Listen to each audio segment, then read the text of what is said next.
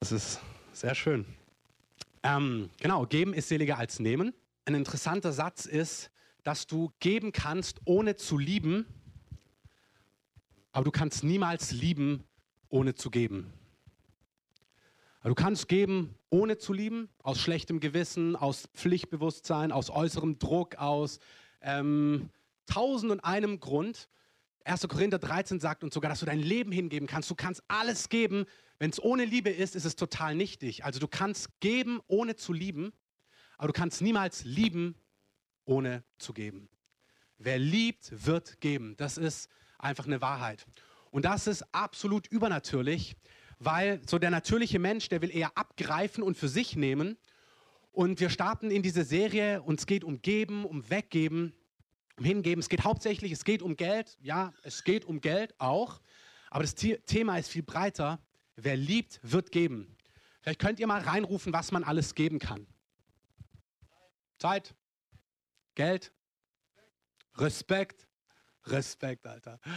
Was kann man noch geben? Vertrauen. Entschuldigung. Zärtlichkeit. Talente,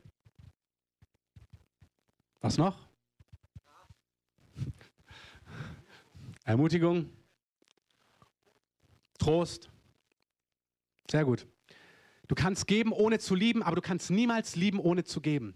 Wenn du liebst, dann wird aus deinem Leben irgendwie werden diese Dinge rausfließen zu den Menschen. Du wirst Zeit haben für die Menschen, die dich lieben. Du wirst Trost geben, du wirst Ermutigung geben, du wirst Geld geben, je nachdem, was angebracht ist. Du wirst das weitergeben, was die Person braucht, wenn du liebst. Und das ist etwas, was wir sehen, dass Gott selber so ist. Wahrscheinlich einer der bekanntesten Verse in der Bibel ist Johannes 3,16. Da heißt es, so sehr hat Gott die Welt geliebt, dass er seinen einzigen Sohn gegeben hat.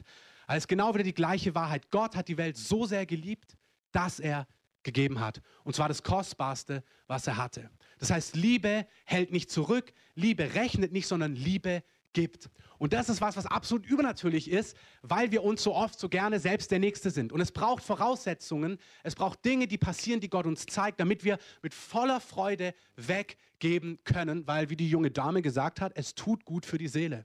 Es ist tatsächlich gut zu geben, es ist unglaublich erfüllend, aber es braucht Dinge, die wir wissen, sonst fällt es dir schwer. Weil wenn du nicht hast, dann kannst du gar nicht geben. Also wenn du guckst, wie du über die Runden kommst finanziell, dann ist es sehr schwer, großzügig alles wegzugeben. Das ist gar nicht wirklich möglich. Wenn du das Gefühl hast, dass du mit deiner Zeit überhaupt nicht hinterherkommst mit den Dingen, die wichtig sind, dann kannst du ganz schwer Zeit an andere verschenken, weil du denkst, ey, unter der Rechnung, unterm Strich, meine Rechnung, die geht nicht auf. Du kannst ähm, Energie, Hingabe, Investment in andere Menschen nur geben, wenn du das Gefühl hast, dass du unterm Strich nicht der Dumme bist. Ist doch so, oder nicht? Du kannst nur geben, wenn du hast und wenn du liebst und wenn du weißt, dass du unterm Strich nicht der Dumme sein möchtest, sein wirst, weil du es nicht sein möchtest. Und der Heilige Geist, glaube ich, möchte in den nächsten Wochen so unserem Herzen zeigen, dass wir voller Zuversicht geben können und dass wir unterm Strich nicht verlieren. Ganz im Gegenteil.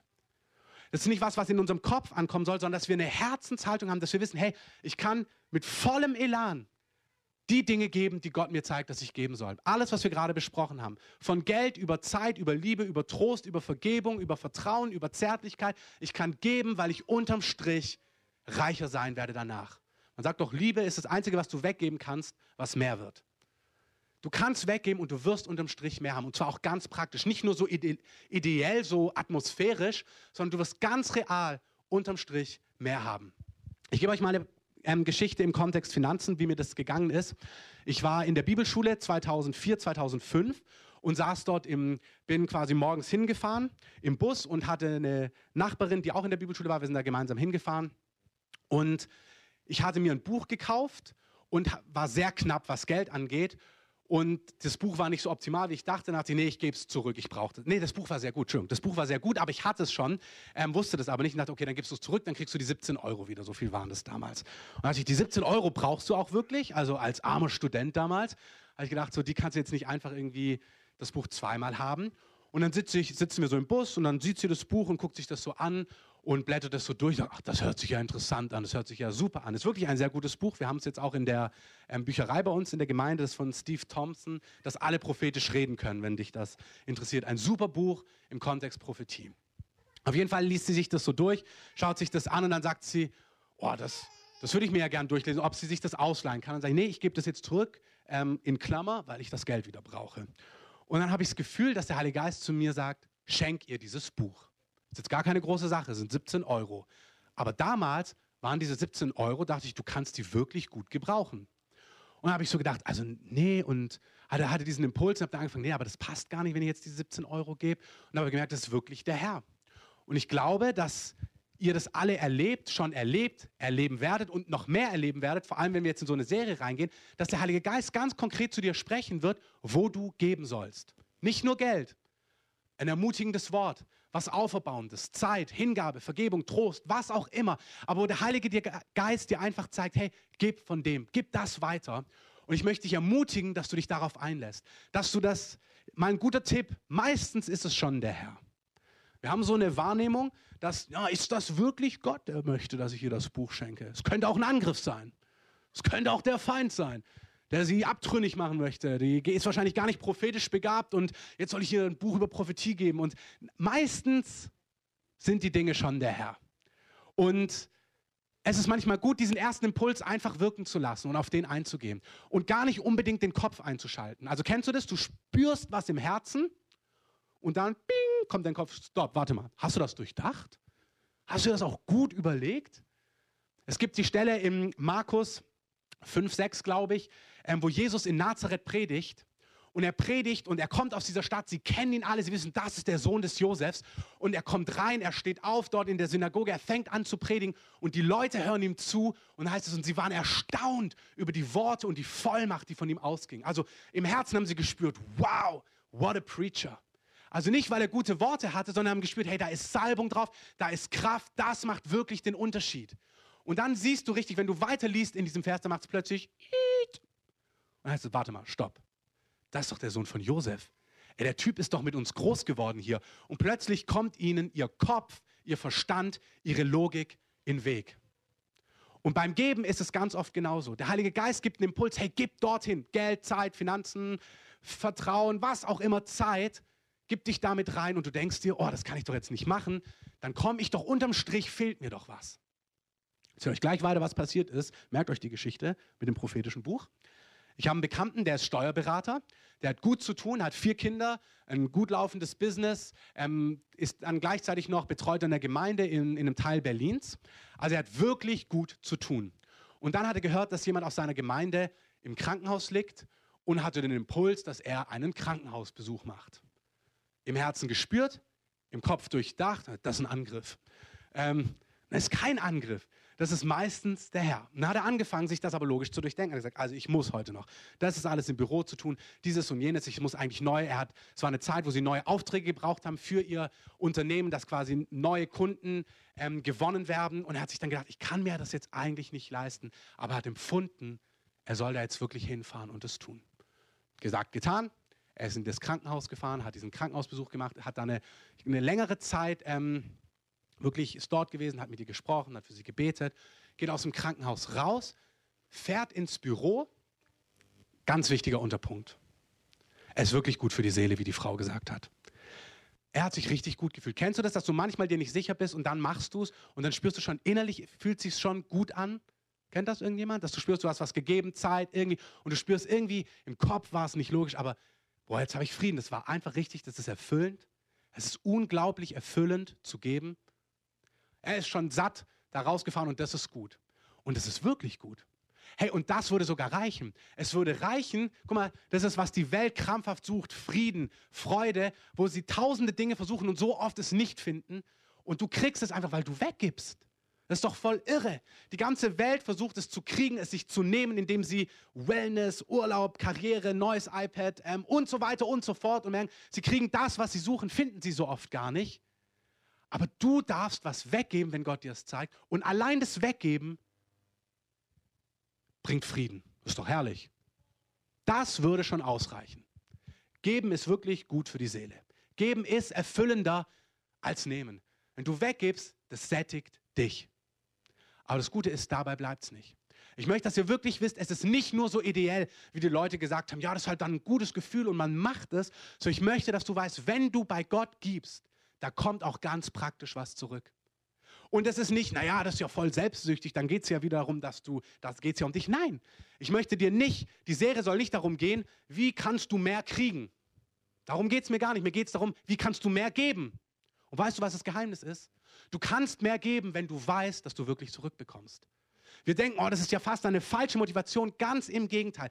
Die Leute, die so betonen meistens, dass man diesen anderen Teil nicht betonen soll, das sind gar nicht in der Regel die größten Geber. Die Leute, die ich kenne, die richtige Geber sind, sind die, die genauso umarmen, dass sie zurückbekommen. Mir geht es nicht darum, wie du mehr kriegst. Mir geht es in der ganzen Serie darum, wie du viel mehr geben kannst. Und du kannst viel mehr, viel radikaler, viel gehorsamer, viel extravaganter, viel konstanter über einen viel größeren Zeitraum regelmäßig geben, wenn du wirklich weißt, dass du zurückbekommst. Dass Gott wirklich zurückgibt. Ganz praktisch. Das ist fast krass, möchte ich sagen, dass es sieben Milliarden Leute gibt und dass Gott sieht, wenn du gibst und dass er dir zurückgibt. Dass er das nicht durcheinander bringt und irgendwie dann so über alle was drüber schüttet, sondern Gott sieht wirklich, wenn du gibst und er gibt dir zurück. Amen. Sei dann nicht so ideell im Sinn von, das brauche ich ja nicht, ich möchte nur geben, nur selbstlos. Gottes Natur ist, dass er zurückgibt. Mach dir, nimm dir zum Ziel, der größte Geber zu werden. Dein Potenzial radikal auszuschöpfen. In allem, nicht nur in Finanzen, in allem. Sag, ich will der größte Geber sein, weil die Liebe gibt immer. So sehr hat Gott die Welt geliebt, dass er seinen Sohn gegeben hat. Aber du darfst wissen, dass Gott immer zurückgeben wird. Zurück zum Steuerberater. Der Steuerberater kommt aus dem Krankenhaus raus, fühlt sich richtig satt und könnte an dieser Stelle einfach zufrieden sein. Ideell, ist gut, es ist gut für die Seele. Wer gibt, es ist sättigender als nehmen. Aber dann kriegt er eine SMS von seiner Sekretärin. Und die schreibt ihm, dass auf wundersame Weise jemand von jemand von jemand von jemand gehört hat über sein Büro und es waren, sie haben einen Auftrag, der wollte gar nicht groß, er hat den direkten Auftrag gegeben in einer Dimension, die sie über die nächsten Monate einfach komplett ähm, die Finanzen hineingespült haben, die sie gebraucht haben. Das ist doch herrlich. Da darf man Jesus auch mal einen Applaus geben. Innerlich, äußerlich, wie man möchte. Das ist ganz wichtig. Du kannst dir zufrieden geben und sagen, ja, es hat sich gut angefühlt. Absolut in Ordnung. Ist auch gut. Ist wirklich gut ist glorreich, wenn sich's gut anfühlt und du Frieden hast. Es ist glorreich, im Willen des Herrn zu sein. Jesus sagt, meine Speise ist, dass ich tue, was Gott von mir will. Wenn Gott will, dass ich die Oma im Krankenhaus besuche, dann mache ich's. Wenn Gott will, dass ich der guten Dame das Buch schenke, dann mache ich's. Und das ist meine Speise. Das sättigt mich, das erfüllt mich. Aber wer gibt, dem wird gegeben werden. Das ist einfach so. Bei dieser Dame war es dann so, ich habe mich dann durchgerungen, ihr die 17 Euro großzügig, wie ich bin, zu schenken. Na gut, machen wir das so. Hat sich auch gut angefühlt, habe es komplett vergessen. Wir sind in den Gottesdienst gefahren, hatten einen super Gottesdienst. Genau, es war zur Bibelschulzeit, aber wir sind in den Gottesdienst gefahren. Und dann ist der Gottesdienst vorbei, dann laufe ich raus und dann kommt ein Mann auf mich zu und macht, drückt mir so die Hand. Und ist dann weggegangen. Dann hat er mir irgendwas in die Hand gedrückt und ist dann gleich, und dann mache ich die Hand auf. Dann hat der Mann mir einfach 50 Euro geschenkt. Ähm, ist nicht die Welt, aber ist total fantastisch dass du merkst, dass ich um 17 kalkuliere, Gott sagt, gib die 17 und Gott gibt 50 zurück. Und ich möchte, dass du weißt, meine, mein Ansatz ist nicht dir zu erklären, wie kriegst du 50, indem du 17 schenkst. Das ist nicht der Punkt. Aber wenn Gott sagt, gib 17, darfst du vertrauen, dass er dir zurückgibt. Wir haben, es gibt so eine Art und Weise im Reich Gottes in den letzten 10, 20 Jahren lehrmäßig, dass eher betont wird, wie kriegst du die 50? Was musst du machen, dass du die 50 kriegst? Das größere Auto, das größere Schlitten und so weiter. Ähm, man darf, wie man so schön sagt, das Kind nicht mit dem Bade ausschütten. Da gibt es gewisse Aus, ähm, Auswüchse, die vielleicht nicht gesund sind. Aber der Grundpunkt stimmt total. Wenn du gibst, wird Gott zurückgeben und in der Regel immer mehr, als du gegeben hast. Amen? Immer, in der Regel immer mehr, als du gegeben hast. Ich habe es jetzt nicht auswendig, aber ich gucke mal, ob ich sie finde die Stelle, ich glaube, Markus 9. Ähm,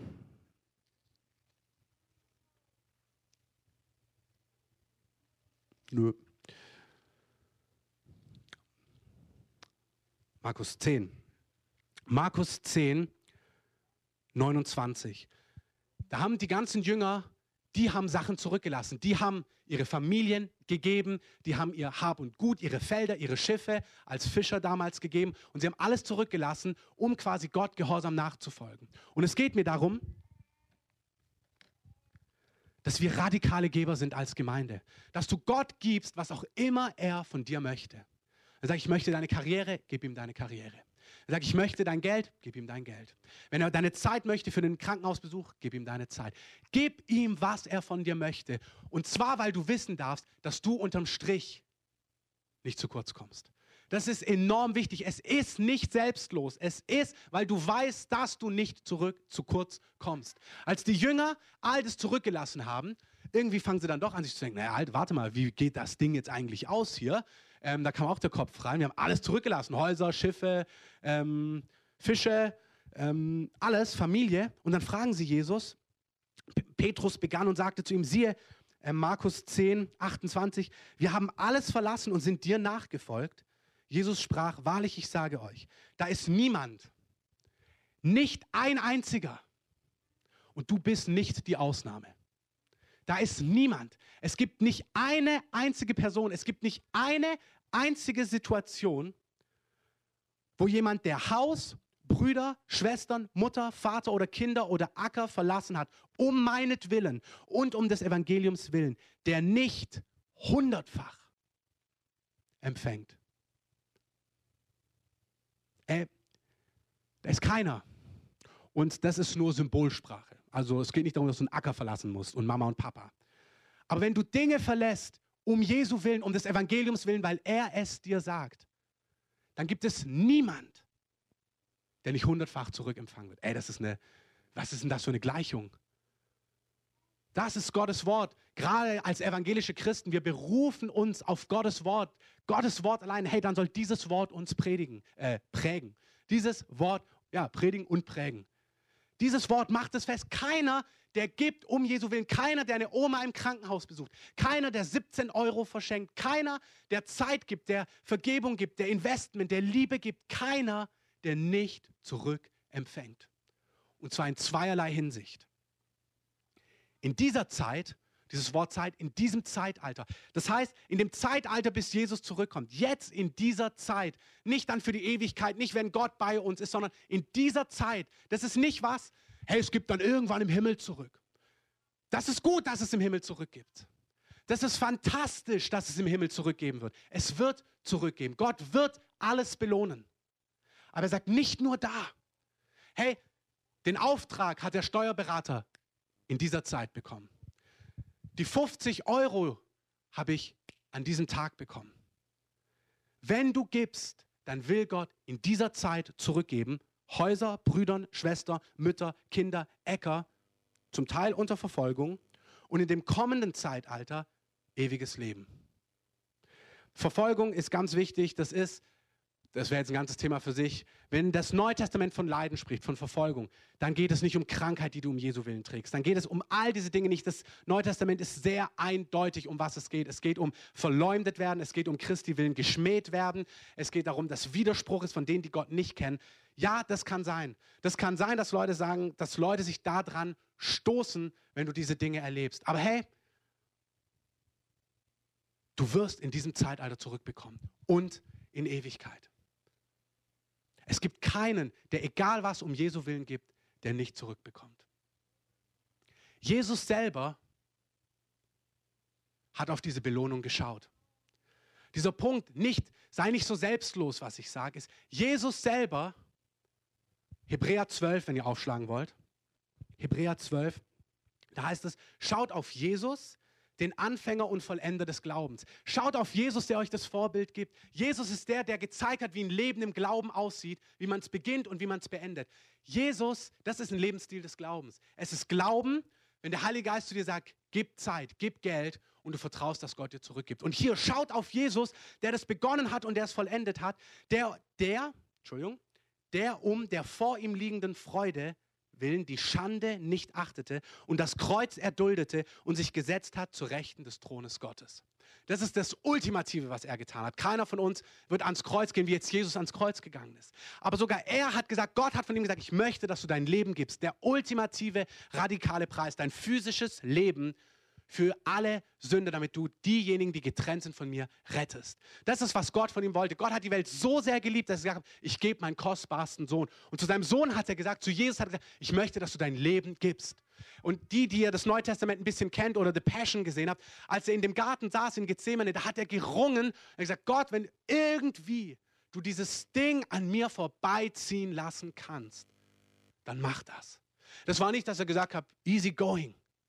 Und das ist, wie gesagt, der ultimative Preis. Und ich will das überhaupt nicht schmälern, aber manchmal sind es für dich die 50 Euro, die herausfordernd sind. Und du denkst dir, ey, lass den Kelch an mir vorübergehen.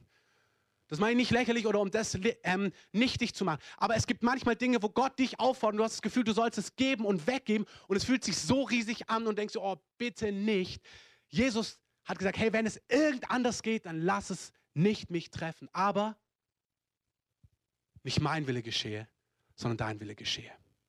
Und dann lesen wir aber genau hier, dass er nicht nur so theoretisch abstrakt gesagt hat, was Gott will, sondern er wusste, wenn ich mein Leben gebe, in Jesaja 58, 53, Entschuldigung, heißt es, dann wird er Frucht sehen. Er wusste, wenn ich mein Leben gebe, dann werde ich unterm Strich gewinnen. Er, er duldete das Kreuz um der vor ihm liegenden Freude willen. Es war nicht selbstlos. Er wusste, ich kann das jetzt tun, weil Gott sich um mich kümmert und mir zurückgibt, was ich brauche. Amen. Manchmal ist es eher in einem zukünftigen Zeitalter. Wir haben es letzte Woche besprochen. Dietrich Bonhoeffer, ich bringe es zum dritten Mal das Beispiel, es berührt mich einfach unglaublich.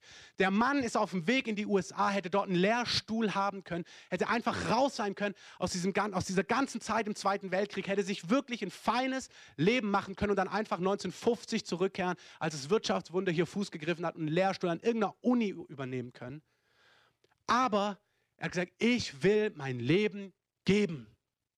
Du kannst geben, ohne zu lieben. Aber du kannst niemals lieben, ohne zu geben. Und er hat dieses Land geliebt, er hat Gott geliebt, er hat die Gemeinde geliebt und er hat sein Leben gegeben. Er ist zurückgekommen nach Deutschland und ist eingestanden für Wahrheit. Und hey, er wird Lohn haben. Du kannst nur geben, wenn du weißt, wenn du liebst und wenn du weißt, dass unterm Strich du nicht zu kurz kommst. Das sind zwei Beispiele, wo der Lohn eher in Zukunft greifbar sein wird. Auch hier nochmal der Gedanke, wenn Gott von Lohn spricht, den willst du haben, glaub mir.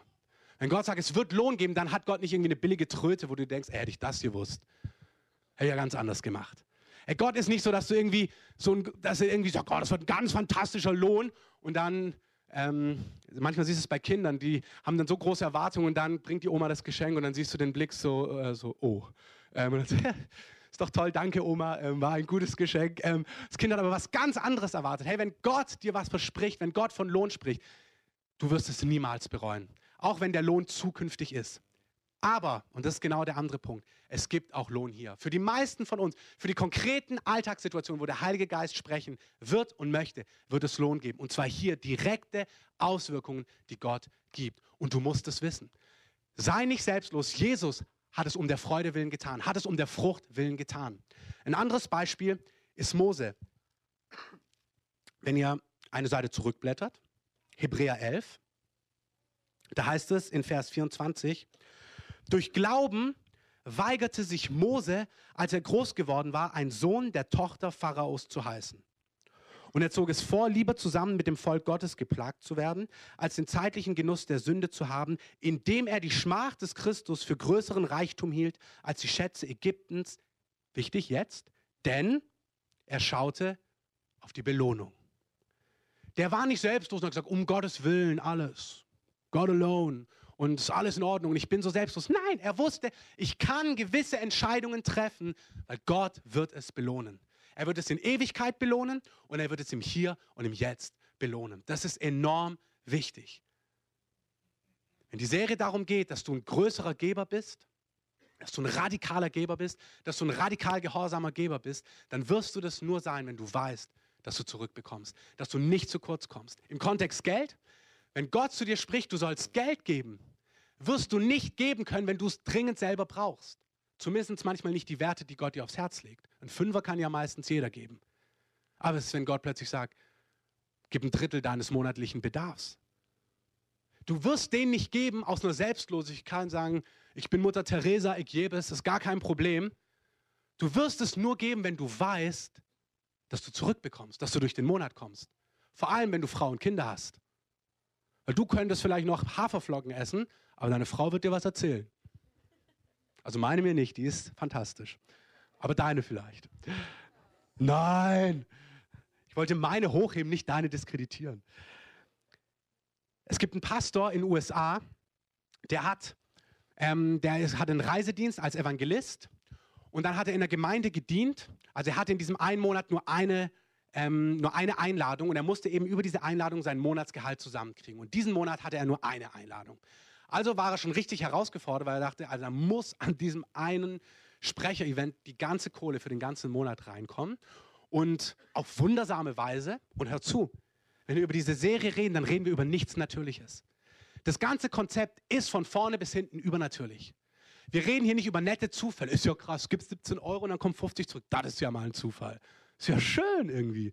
Hey, darum geht es nicht. Es geht nicht um tolle Zufälle und tolle Situationen, wie die zufällig irgendwie zusammengekommen sind, sondern es geht um einen Gott, der dich im Fokus hat und der Dinge so orchestriert, dass du merkst, wow, es ist wirklich kein Zufall.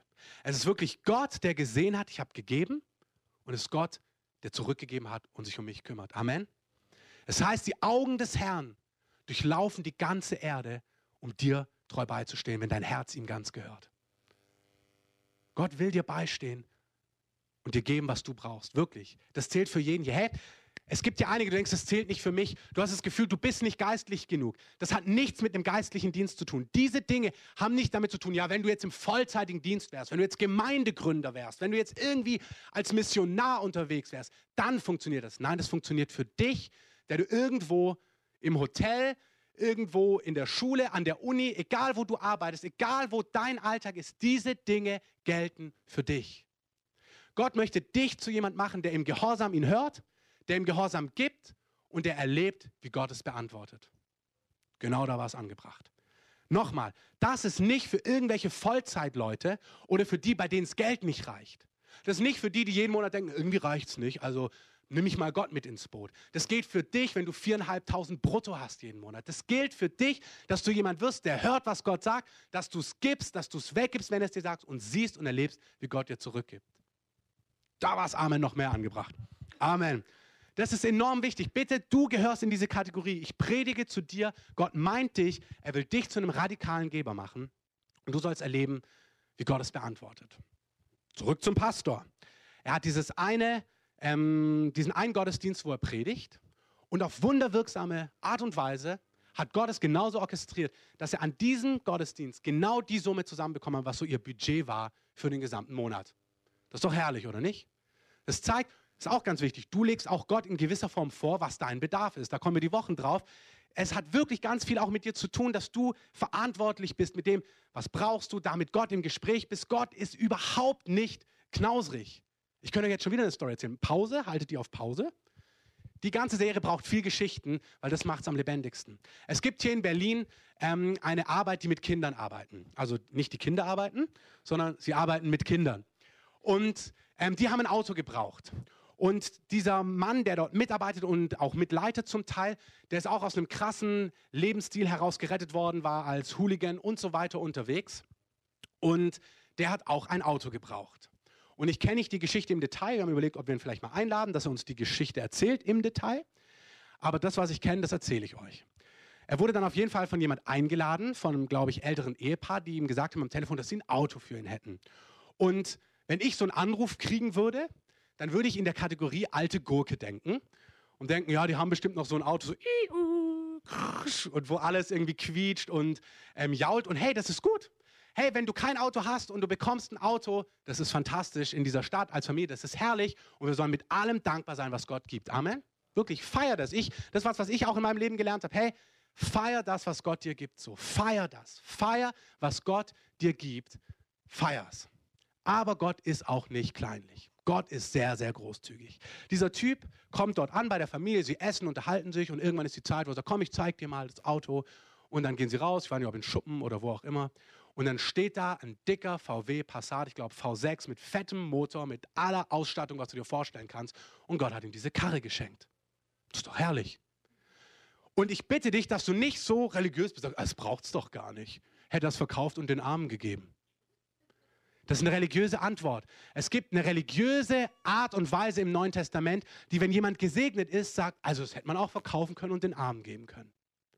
Hey, Gott sieht, was der macht. Der arbeitet mit Armen und die hätten garantiert die 20, 30, 40.000, was auch immer so eine Karre kostet, brauchen können, um es für die Armen, für die Kids dort fürs Mittagessen auszugeben. Aber Gott hat gesagt, hey, ich habe meine Straßen mit Gold gepflastert, es ist überhaupt kein Problem, dir dieses Auto zu kaufen. Hey, dein Gott hat seine Straßen mit Gold gepflastert. Das ist keine Symbolik. Das liegt bei ihm so rum, dass er sich überlegen muss, was er damit macht. Ich meine es ehrlich.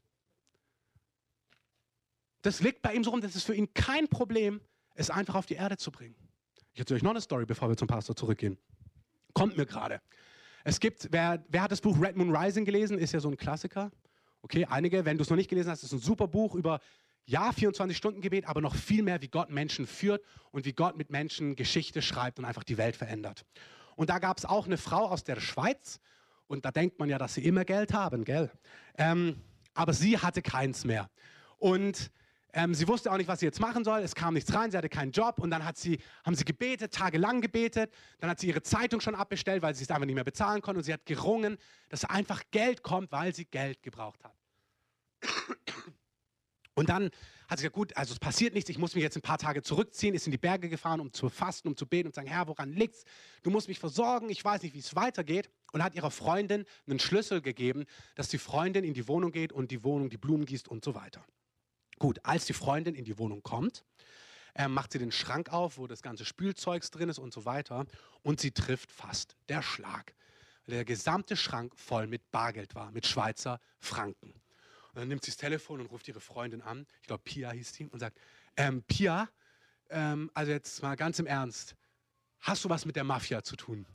Ähm, und Pia sagt natürlich, nein, wie kommst du drauf, wie soll ich was mit der Mafia zu tun haben? Hey, dein gesamter Schrank ist voll mit Geld um es einfach kurz zu machen, es hatte niemand anders den Schlüssel dieser Wohnung. Die Freundin von Pia hatte das Geld auch nicht. Und in diesem Schrank sind einfach, ich glaube, 15.000 damals Schweizer Franken aufgetaucht. Waren einfach da. Zwei Sachen. Sie hat es fürs Notwendigste gebraucht und sie hat einen dicken Skiurlaub gemacht und hat die Legels, die die kennen hier aus Deutschland, gleich mitgenommen. Wir sind gesegnet, um ein Segen zu sein. Hey, Gott gibt nicht nur Geld fürs Allernötigste, damit du durchkommst. Gott ist ein großzügiger Gott. Amen. Mal eine ehrliche Frage, wer, wem fällt es schwer? Wer merkt, dass es knirscht in seinem Inneren? Mal ganz ehrlich, wer merkt, da knirscht, du denkst, oh nee, das passt nicht, weil du auch Geschichten, lass mal die Hand oben. Wer merkt, oh, mir, mir geht es so, vielleicht hast du auch Geschichten mit Gott erlebt, wo du das Gefühl hast und deine Familie, die vielleicht auch Gott gedient hat, und zwar eher, es hat eher geknirscht. Ich möchte, dass wir da beten. Ich kann dir da auch nichts geben, weil ich merke, mir, bei mir knirscht es auch. Ähm, aber der Herr muss uns hier einfach Freiheit schenken. Weil Gott ist ein großzügiger Gott. Und Gott macht diese Geschichten, damit die uns provozieren. Gott hat immer wieder das Schema, wir haben es bei den Multiplikatoren gehabt am Donnerstag. Er reizt, er liebt es, zur Eifersucht zu reizen. Nach Gebot 10 sollst du nicht begehren deines nächsten VW Passat V6, aber du darfst es feiern, dass er ihn hat und Gott bitten dich auch zu segnen. Das ist legitim. Und jetzt genau der Punkt, wenn Gott dir ein Passat gibt, ich möchte es wirklich, lass es in dein Herz reingehen. Wenn Gott dir ein Passat gibt, fehlen ihm die 30.000 Euro nicht für die Armenspeisung. Wir haben das Gefühl, Gott hat 100.000, er muss sie gut verwalten. Gott hat nicht 100.000. Gott hat Billionen, Milliarden, keine Ahnung wie viel. Der kann 15.000 in dem Schrank auftauchen lassen. Es ist nicht das Problem, dass wenn Gott dir 30.000 gibt, dass ich überlegen muss, wo er die 50 herkriegt für die Armen. Das ist nicht so.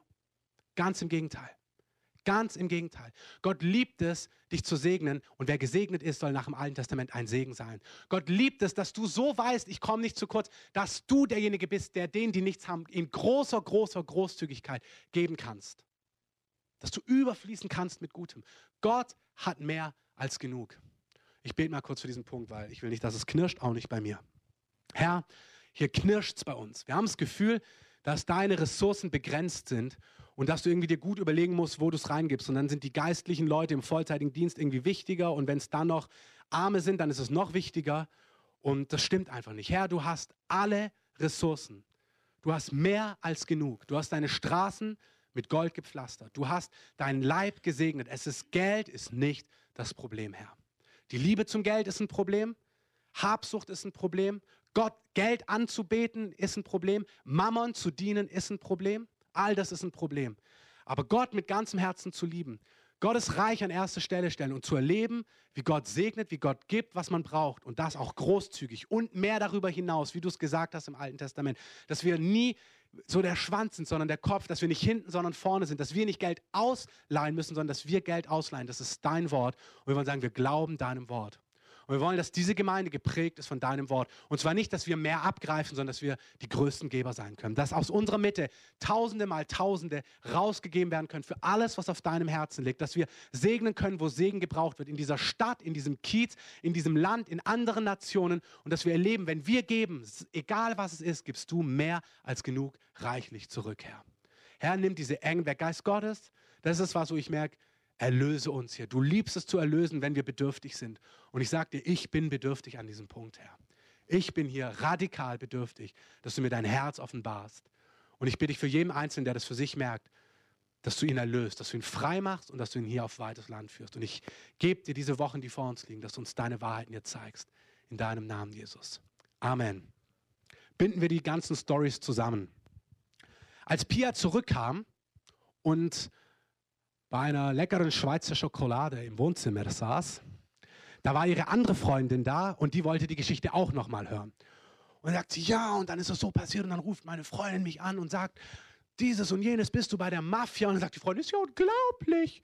Und in welchem Schrank war das denn? Und dann zeigt sie auf den Schrank und in dem Augenblick, wo sie auf den Schrank zeigt, macht Sie gehen zum Schrank und der Schrank war wieder voll mit Geld. Nur, so heißt es in dem Buch, damit für immer jeder Zweifel weg war, dass es irgendjemand in den Schrank hineingelegt hat. Jetzt sagen alle, das will ich auch. Das kannst du haben. Die Serie ist nicht, wie wird dein Schrank voll. Die Serie ist, wenn du dich entscheidest, ein radikaler Geber zu sein, wenn du Gott dein Ganzes gibst, wenn du einfach vertraust, du kannst Gott dein ganzes Leben mit allem, was du bist, anvertrauen. Du kannst aufs Eis gehen. Du kannst ihm nachjagen, wo er dich gebrauchen wird. Er wird dich versorgen. Wenn, Gott, wenn dein Herz nicht an Geld hängt, und da müssen wir ehrlich sein, wenn du sagst, hey Gott, das will ich, dann wird Gott anfangen, diese Abhängigkeit zu lösen. Das macht er. Brauchst du gar keine Angst haben. Er nimmt es und löst dich daraus. Du sollst sowas erleben. Das ist genau richtig. Aber die Serie ist nicht, wie wird dein Schrank immer voller, dein Haus immer fetter und breiter und du zehn Autos kriegst. Das ist auch nichts falsch dran. Die Serie ist, wie kannst du immer radikaler geben, geben, geben, geben, geben, geben. Das kannst du, wenn du weißt, dass Gott zurückgeben wird. Ich möchte, dass wir Geber werden, dass wir die radikalsten Geber werden. Es geht mir nicht so, die radikalsten Geber der Stadt, aber lass es mich mal so sagen, dass wir die radikalsten Geber der Stadt werden. Dass wir, wenn Schulen, wenn Projekte hier Geld brauchen, dass aus unserer Gemeinde Geld rüberfließt, weil wir erleben, dass Gott uns segnet. Das ist, was ich mir wünsche.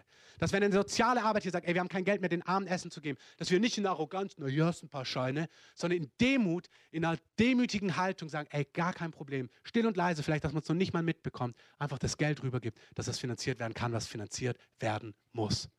Nicht nur im Sozialen, dass geistige Leute freigesetzt werden, dass Missionare ins Ausland gehen können, dass vollzeitige Leute eingestellt werden können in der Gemeinde, da wo Gott sie braucht, Lobpreise, Anbeter, dass Menschen in ihre Berufung hineinkommen. Hey, das kostet in diesem Zeitalter Geld. Und Geld ist nicht das Problem. Das Problem sind Christen, die nicht geben. Das ist das Problem. Und warum geben sie nicht? Weil sie Angst haben, dass sie am unterm Strich zu wenig haben. Und deswegen muss Gott uns zeigen, dass wir nicht zu wenig haben unterm Strich. Sonst bleibt das ganze blanke Theorie. Dann geben wir alle, was wir haben, und es ist ein Zehner und Fünfer extra und es reicht einfach nicht für das, was Gott tun möchte. Es geht mir nicht darum, danach jetzt ein Opfer einzusammeln. Überhaupt nicht. Es geht mir darum, die Dinge Gottes freizusetzen und es wird funktionieren und Gott wird uns segnen. Amen. Beenden wir die Story mit dem Pastor aus den USA. Als er sein, sein Opfer hatte, was für einen ganzen Monat ähm, genug gewesen wäre, kommt die Stimme des Heiligen Geistes. Macht einem fast schon Angst. Da denkst du, ähm, hui, ich gebe euch noch einen, ich habe äh, noch einen Bekannter, also jemand, den ich kenne, der hat mal alles zusammengerechnet von dem, was er hat. Und dann hat er plötzlich einen Heiligen Geist fragen, na, wie viel hast du? Und dann hat er, oh weh, hätte ich bloß nicht gerechnet. Ähm, äh, so, was meinst du? Im Geldbeutel. Ähm, die Story, ich erzähle sie euch ja einmal ausführlich. Gott hat gesagt, ich will alles, alles, jeden Bankaccount, die ganze Altersvorsorge, alles. Und Gott hat ihm alles zurückgegeben in einem Jahr und mehr als das, für was er sein ganzes Leben zurückgelegt hat. Da brauchst du das Wort des Herrn, sonst floppt's. Aber Gott sagt solche Sachen, nur damit du schon mal weißt, in welche Richtung du hören musst. Es geht nicht nur Richtung 5 Euro. Es geht, wie gesagt, es geht mir überhaupt nicht um die Gemeinde. Es geht mir darum, Gott sagt richtig verrückte Dinge manchmal. Und es funktioniert dann aber auch. Und der soll uns trainieren, dass wir es hören. Gut, auf jeden Fall zu diesem Pastor sagt er, ich möchte, dass du das gesamte Opfer jetzt gibst. Und zwar hat er im Raum gesehen, da war ein Missionar, der hat von seiner Arbeit erzählt. Ich möchte, dass du das gesamte Opfer ihm gibst. Und ich sage, aber Herr, wir haben doch gerade irgendwie, ich hatte dieses eine ähm, diesen einen Gottesdienst, wo alles zusammenkommen soll. Das war ein riesiger Glaubensaufwand für mich, dass die Kohle jetzt da ist. Ähm, ich habe das als Gebetserhörung empfunden. Ich möchte dich ja auch ehren jetzt, dass du mich hier so versorgt hast. Ja, genau, gib ihm das ganze Geld.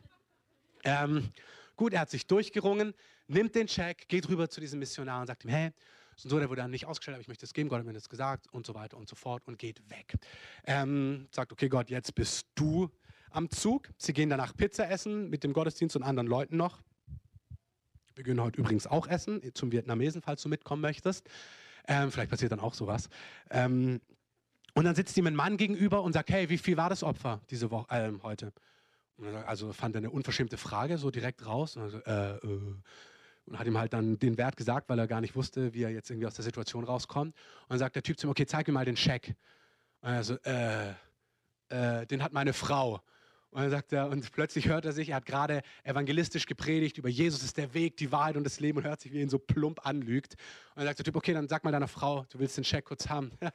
Jo, ist alles klar. Und er schleicht dann so rüber zu seiner Frau. Schatz, wie schmeckt die Pizza? Gut, okay, alles klar. Jo. Ähm, geht zurück zum Mann. Oh, sie hat es leider im Auto gelassen. Ähm, und äh, er beschreibt dann so, wie das Auto sehr weit weg ist. Ähm, Ganz wichtig, weißt du, du musst nicht perfekt sein, dass Gott dich versorgt und dass Gott dich segnet. Du musst nicht fehlerlos sein, nicht vollkommen heilig, überhaupt nicht. Du brauchst ein gehorsames Herz. Sag Gott, nimm mich mit auf diese Geschichte. Nimm mich mit in das Abenteuer. Lass uns verrückte Dinge erleben und Gott wird dich mitnehmen. Dann sagt der Typ, das stimmt nicht. Sagt er, woher weißt du das? Sagt er, weil es Gott mir gesagt hat. Ähm, so, oh, äh, guter Punkt. Ähm, und dann steht er da und dann sagt der Typ zu ihm, Gott hat mir auch gesagt, dass er dich in die Schule mitnimmt und er will dir beibringen, wie Versorgung von Gott läuft. Und wie gesagt, es hat nichts damit zu tun. Diese Predigt, diese Serie, dieses Statement hat mit dir zu tun, wenn du einen Vollzeitjob hast mit super Gehalt. Es hat nichts mit Leuten zu tun, die im Vollzeitdienst arbeiten und kaum Gehalt haben. Es hat mit dir zu tun, wenn du mehr als genug hast. Du, und das hat er nicht zu ihm gesagt, das habe ich zu euch gesagt. Er hat zu ihm gesagt, ich will, dass du lernst, Gott will, dass du lernst, wie man mit Finanzen umgeht.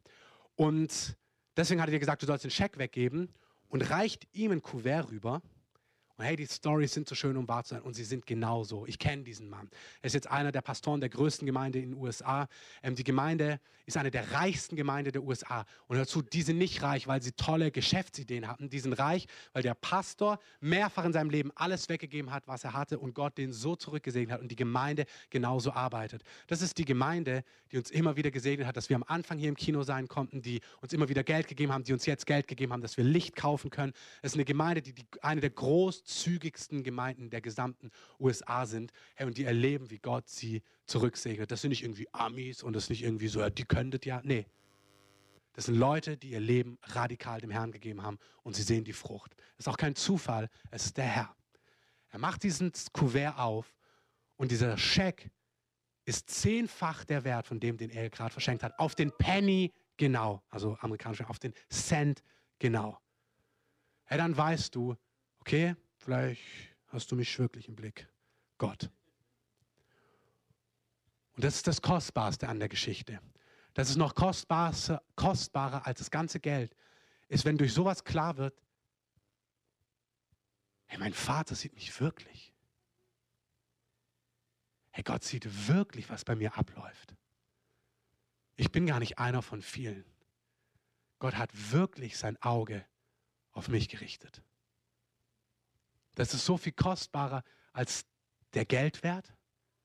Weißt du, wie das trägt, egal in welcher Lebenssituation? Wenn du Stress in der Uni, Stress in der Familie, Stress egal wo hast und du weißt, der allmächtige, stärkste, reichste, vollkommenste ist mein Partner, ist mein Freund, ist mein Vater, ist mein König. Geld, sagt das Neue Testament, ist nur ein Prüfstein für das Eigentliche. Das ist das Eigentliche. Geld ist nicht ein lästiges Übel. Geld soll das sein, wo wir erleben, wie treu, wie konkret, wie da Gott ist. Geld ist auch nicht das, Geld ist auch nicht die Macht, die dir sagt, was du tun kannst und was du nicht tun kannst. Du kannst tun, was Gott dir sagt, was du tun kannst. Und du kannst die Berufung ausleben, die Gott auf dein Leben legt, weil Gott sich darum kümmert. Nicht Mammon sagt dir, was geht für dein Leben und was nicht geht. Gott sagt, was geht und was nicht geht. Amen. Lass uns aufstehen und beten. Vielleicht können wir Musik einspielen lassen. Heiliger Geist, wir lieben dich. Herr, wir danken dir für die tiefere Botschaft in der Botschaft. Herr, danke, dass deine Augen auf uns gerichtet sind.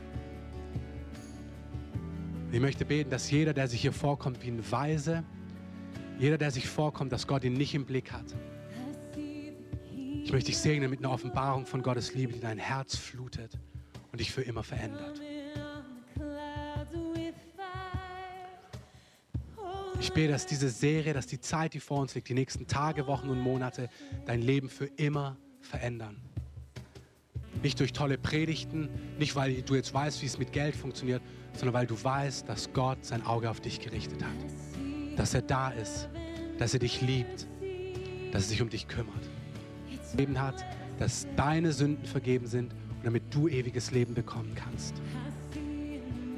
Jesus lebt, er ist hier und er reicht dir seine Hand und sagt, du kannst heute dieses neue Leben haben und dieses neue Leben mit mir beginnen und mir, du kannst ihm dein Leben geben.